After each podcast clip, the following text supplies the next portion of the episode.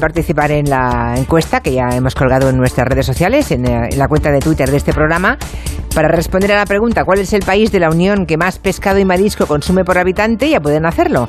Hay tres opciones, las que nos han puesto Eduardo Saldaña y Fernando Arancón, los componentes de orden mundial, que son España, Portugal y Suecia. Y de aquí un ratito, de aquí a 20 minutos, vemos si hemos o no acertado. Yo creo que, bueno, no voy a decir nada, porque no quiero condicionar a los oyentes, porque yo tampoco lo sé, obviamente. Sois tremendos, ¿eh? No queréis ni que lo sepamos los miembros del equipo. Es ¿eh? que, Julia, Ah, hay los- que jugar todos aquí, ¿eh? Es que estas semanas la gente ha estado muy viva, ¿eh? Sí, Ah, y hemos dicho demasiado, y además, en la oficina bien. hoy lo hemos dicho, no, no, vamos a ponérsela complicada porque luego lo buscan por internet y demás y esto no puede ser. Claro, o sea, sí, siempre decimos que no hay que googlear, hay que responder con lo que uno sabe o con lo que uno intuye o con lo que uno deduce, ¿no? Que yo es lo que he hecho. Eh, Yo he llegado a una deducción, pero lo diré al final de todo, en todo caso, ¿vale? Tengamos el suspense. Eso es. Bueno, ¿qué habéis aprendido esta semana de orden mundial? A ver, ¿qué Pues, habéis aprendido? Yo, Julia, he traído una teoría que yo creo que te va a hacer mucha gracia. A ver, repito para que los oyentes lo sepan, que es una teoría que me han contado, que esto luego llega maldita, lo analiza y aparezco yo aquí como el origen de todo el bulo.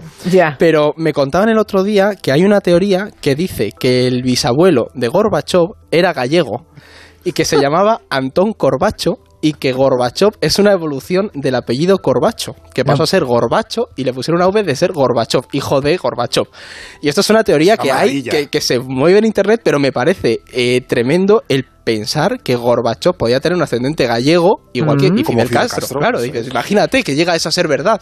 Pero me ha llamado mucho la atención la teoría, y es verdad, lo he googleado y hay páginas que cuentan eso, pero sin ningún tipo de base sólida. Ya, ya, ya, ya. Y esto como, pero claro, esto cómo se puede averiguar, esto no se puede, no cómo lo se sé, puede yo, verificar. yo lo lanzo porque si hay algún oyente que llegue a ¿Conoce al señor Corbacho o padre o senior? Sería tremendo que se descubriera esto, porque Sí. me parece buenísimo. Pero ¿no creéis que tal origen genético de Gorbachev hubiera sido conocido mucho antes que, de- que en el 2022? Si eso fuera cierto, A ver, por yo favor. creo, yo creo que sí. Pero bueno, también es cierto como los gallegos están repartidos por todo el mundo, Ya, esa ya, teoría ya. puede tener ese Pero es mito. como la gente de Bilbao, que nace donde O quiere. como lo de que Trudeau es hijo de Fidel Castro, que es otra teoría de internacional.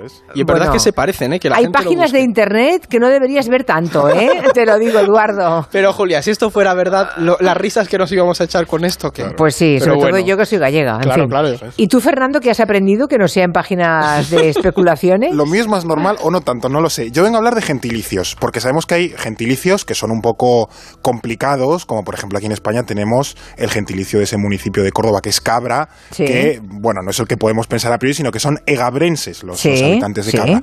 Bueno, pues en, en- en México he descubierto que hay un, un estado que es Aguascalientes, que la capital del estado también es Aguascalientes, y el gentilicio de esa gente me ha parecido lo más maravilloso que he escuchado en mi vida, que se llaman hidrocálidos. Ay, por favor. Hidrocálidos. También es cierto que la, la RAE, la RAE acepta aguascalentense, que me parece un poco más sosete. pierde fuerza. Claro, pierde gancho, teniendo en cuenta que se pueden llamar hidrocálidos, que es que yo aplaudo ese gentilicio. Es maravilloso. ¿Tú, qué? Tú- yo soy hidrocálida. Hidrocálido, es que, me es que es una fantasía. Sí, es una fantasía. Parece casi imposible que sea, que sea verdad. Pero no es, no es de una de las páginas de Eduardo, ¿no? No, no, no, verdad. no, no. Vale. Esto es verdad. Esto es, está, además está, es sale la. Real Academia Española, que es el gentilicio de Aguascalientes, es Hidrocal- hidrocálido. Hidrocálido, gentilicio de aguas A ver si nos escucha algún hidrocálido. Por favor, si, si, si existe esa persona entre nuestra audiencia, que nos llame también.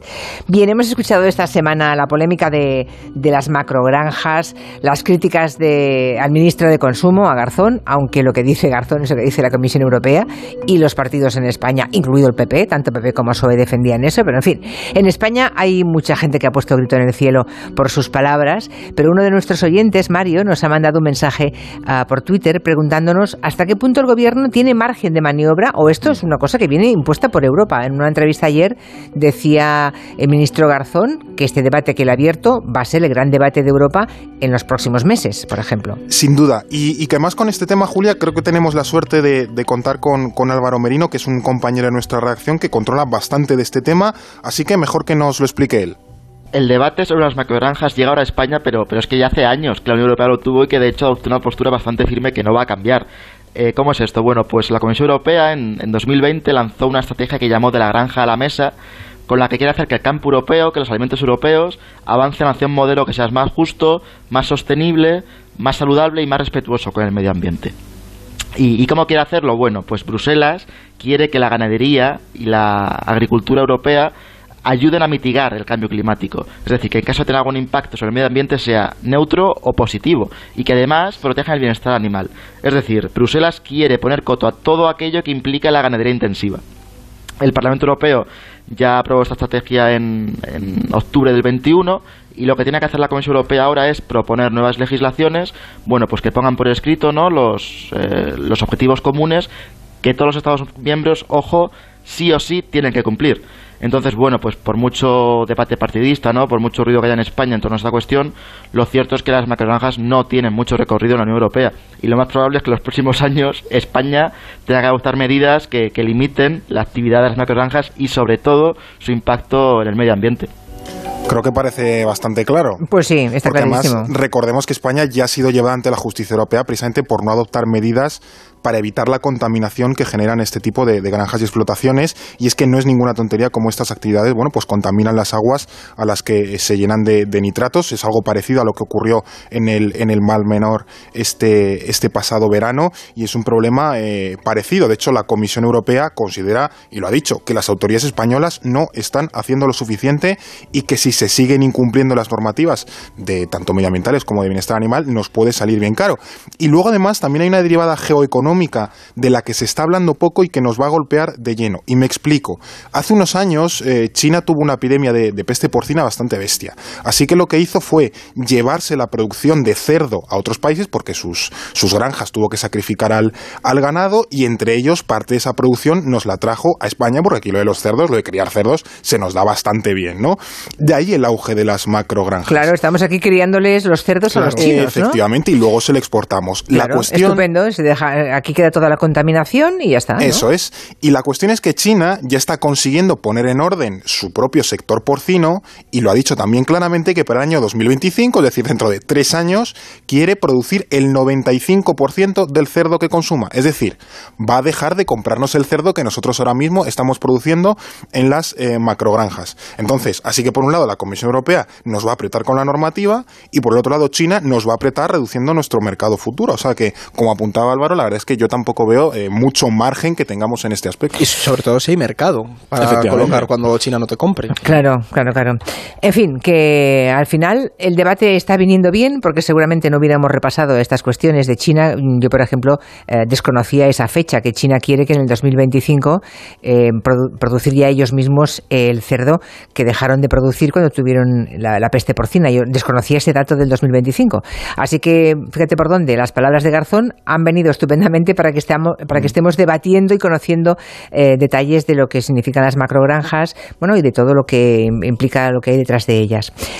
Más cosas. Rusia y Ucrania. Bueno, y los 100.000 hijos de San Luis, que dice, ¿verdad? Los 100.000 soldados que ha desplazado Putin a la frontera. Ha generado que las relaciones entre Rusia y la OTAN se tensen, que es una cosa que interesa a las dos partes, tengo la impresión siempre, ¿no? Ya conocen a Putin, ya conocen sus tendencias expansionistas y esta semana se han reunido parece que para tender puentes, para evitar males mayores, y lo que no sabemos es si las negociaciones van por buen camino. Pues Julia, la verdad es que de momento mm, avances ha habido pocos, porque las dos potencias tienen posturas muy marcadas, por lo que al final es muy difícil llegar a un acuerdo, ¿no? Y es que, por ejemplo, Moscú ha negado ya en varias ocasiones que su objetivo sea atacar Ucrania, ¿no? Pero sí que han dicho que si se ven obligados llevarán a cabo una respuesta militar. La cuestión es que en general las exigencias que Rusia ha llevado a estas negociaciones son demasiado optimistas poco razonables y están siendo bastante inflexibles, ¿no? Entonces, sobre todo teniendo en cuenta que, dicen que es que o se aceptan o nada. Y una de las principales, por ejemplo, que es la que más controversia está generando, es que Rusia pide que se vete a Ucrania y a Georgia. Es decir, que la, OTAN diga que no pueden entrar, que lo dejen por escrito. Entonces, Moscú, ¿qué pasa? Que considera estos países zona de su influencia y entonces está presionando mucho ahí. Por el otro lado, Estados Unidos considera que vetar a Ucrania y, a Georgia de la entrada de la OTAN atenta primero contra la soberanía del país y contra la esencia de, la OTAN, ¿no?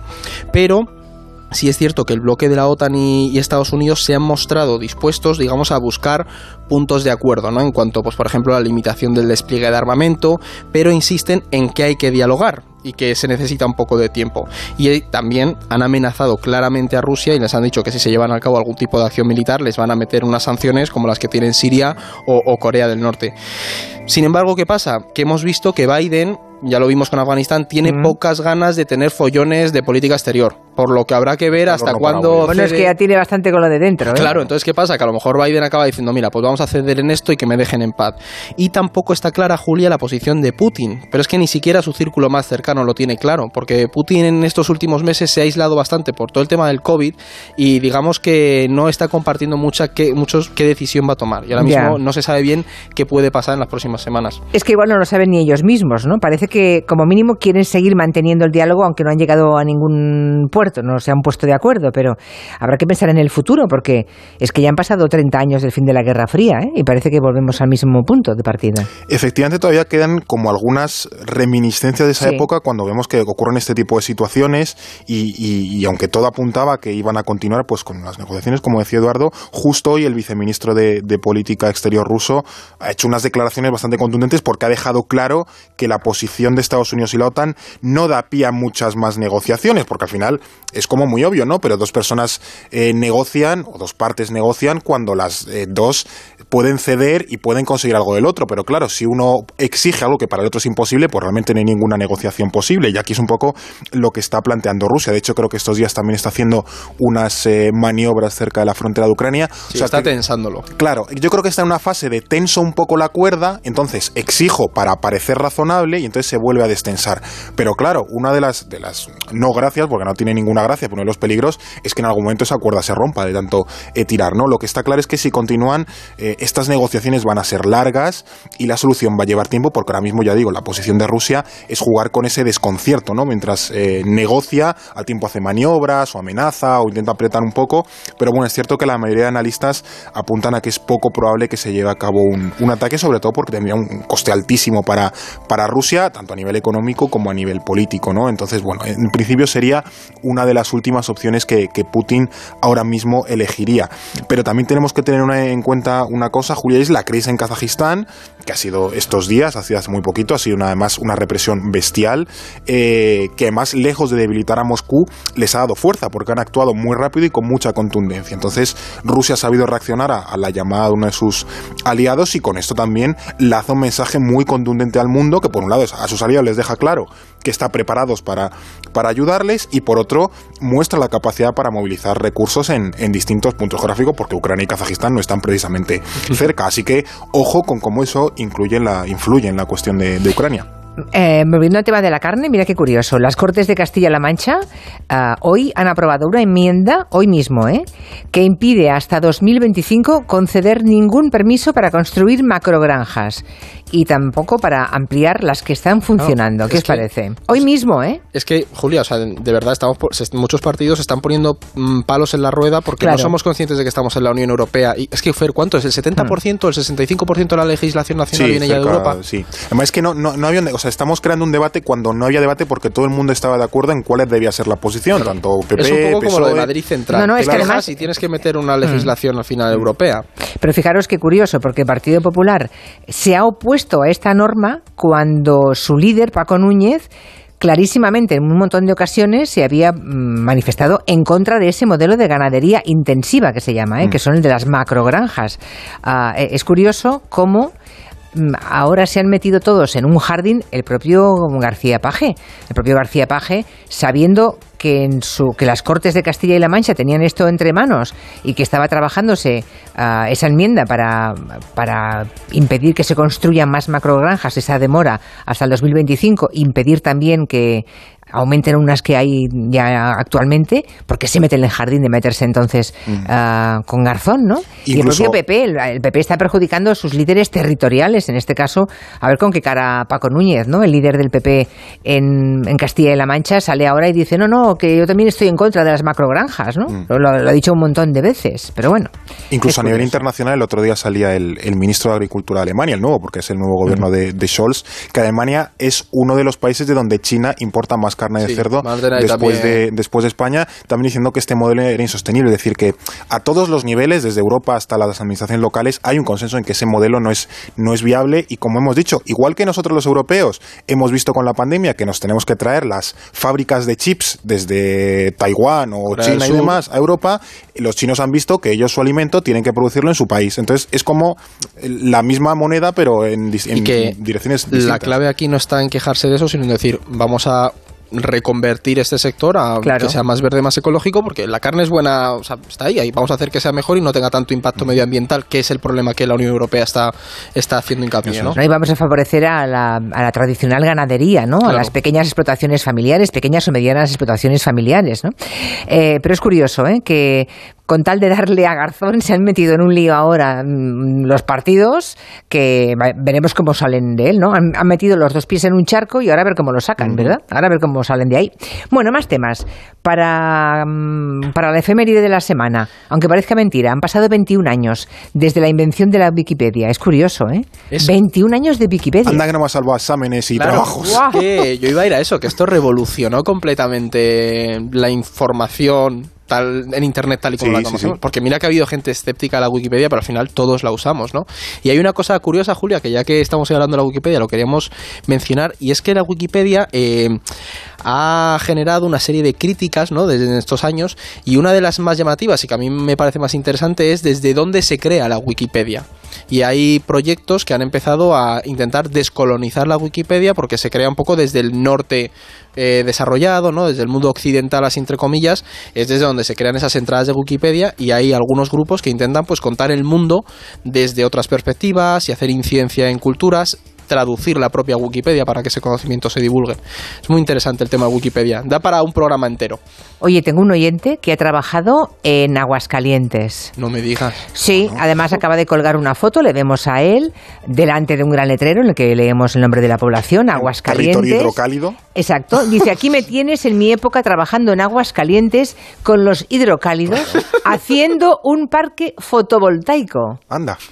Bueno, qué, qué cantidad de diptongos bonitos, Aguascalientes, hidrocálidos, Parque fotovoltaico hidrocálido. Fantástico, muy, muy bonito. Bueno, hablaremos más tarde en el tiempo de gabinete de Boris Johnson, el hombre que se cayó en una lancha, es decir, el hombre, ¿os acordáis, no? De me caí en una lancha. ¿Se cayó cómo? Yo esto no, lo sé. ¿No lo sabes? Bueno, mm, te lo contamos después. En el Lo de, me caí, lo de me caí en una, en una lancha es lo que dijo el capitán del Concordia hace hoy 10 años cuando abandonó el barco. Ah, es verdad. ¿Vale? Dice, me caí en una lancha salvavidas y por eso estoy fuera. y Bueno, en tierra. lo de Boris Johnson es, yo creí que era una reunión de trabajo, ¿vale? Ah, vale, es su propio caí en una lancha, claro. ¿Qué creéis que le va a ocupar? ¿Qué, qué le, qué le va, ¿Qué le va a pasar ahora? Porque mm, mientras la gente estaba confinada, él de juerga, en plan botellón, no sé, ¿cómo va a acabar esto? Pues eh, la semana pasada ya estuvimos comentando que, a su partido no le estaba haciendo ni pizca de gracia esa caída en las encuestas, porque al final esto la gente lo está viendo y te dicen, pero hombre, ¿cómo estabas tú de fiesta por ahí? Mientras el resto estábamos eh, confinados. Y además en el, en el Reino Unido son bastante dados a defenestrar, eh, en, el, término, vamos, en la pura acepción de la palabra, a sus primeros ministros que empiezan a, a perder fuelle político. Y Boris Johnson, que tuvo una victoria arrolladora en, las, en cuanto llegó Mm. al, al poder, pues se ha desinflado en cuestión de dos años de una manera también increíble y ahora mismo está eh, cam- caminando sobre la cuerda floja. Y lo sabe, lo y sabe, porque lo mira, sabe. miren de qué forma pedía perdón. Mr. Speaker, I want to apologize. Señor presidente, quiero disculparme. Sé que millones de personas han hecho sacrificios extraordinarios durante estos 18 meses. Sé la angustia que han atravesado sin poder llorar a sus familiares, sin poder vivir sus vidas como quieren o hacer las cosas que aman. Y sé la rabia que sienten conmigo y con el gobierno que dirijo cuando piensan que en Downing Street no se están respetando las reglas adecuadamente por las personas que hacen las reglas. He aprendido lo suficiente como para saber que hubo cosas que simplemente no hicimos bien y debo asumir la responsabilidad. Take responsibility. Dicho eso, no dijo, me voy. No, no. No, no. Ah, no, no, no. Pero bueno, es un tono. Sí, pero está compungido. Es un tono diferente. Yo creo que Boris Johnson sabe que tiene fuego amigo. ¿eh? Tiene a los suyos, a su Afilando partido. los cuchillos. Los Tories afilando los Pero cuchillos. porque es tradición, o sea, es que no, no- él no sería el primero, A sería uno Thatcher, de se- a muchos. Thatcher se la cargaron así. Claro, Sí. claro, claro. Bueno, seguiremos con este asunto en el tiempo del gabinete. Va a ser muy interesante ver qué dicen los oyentes y también los componentes del gabinete. Vamos con la encuesta a ver si han acertado los oyentes. La pregunta que hacíamos era qué país de la Unión Europea consume más cantidad de pescado y marisco. Había tres opciones, España, Portugal y Suecia. Los oyentes se han venido arriba y creen que es España el país que consume también más pescado y marisco, o sea, somos los que más carne comemos y los que más pescado y marisco comemos. De todo, le damos de a todo, todo. le damos a todo. somos de carne y pescado, vale, venga. Un 36 y medio de la audiencia cree que es España. Le sigue Portugal con un 35,8%, muy cerquita, ¿eh? menos de un punto. Y en tercera posición colocan a Suecia como el país donde por habitante y año se ingiere más pescado y marisco. Ahora tenéis que contarme cuál es. Pues mira, Portugal. ¡Ya!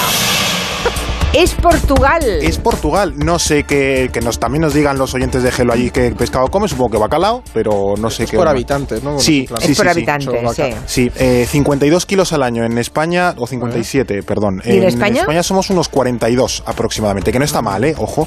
Eh, puse Suecia porque los nórdicos también, claro, hemos dicho la Unión Europea, pero los que más consumen en Europa, por ejemplo, son Islandia o Noruega. Los que are- claro, los Claro. arenques, los arenques, el salmón, pues todo eso, ¿no? Que al final, pues, pues, ahí supongo que echas una caña y te pican 20 cosas. Claro, sí. Pues, claro.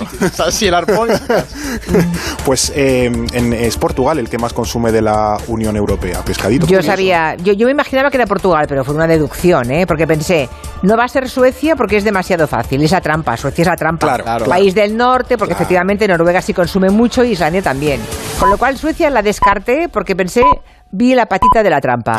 Y entre España y Portugal, hombre, sabiendo que el bacalao es el plato nacional de Portugal, Pues y ahí que- está. Ahí, ahí, ¿verdad? ahí. Y la costa inmensa que tienen. es. Claro, eso a es. más Y sabiendo- costa, más consumo de pescado, básicamente. Eso, y que aquí le damos mucho a la carne, es que no hay, tan- no hay tantas horas para comer tanto, que no podía ser. Bueno, chicos, hasta la semana que viene, gracias. Adiós. Noticias.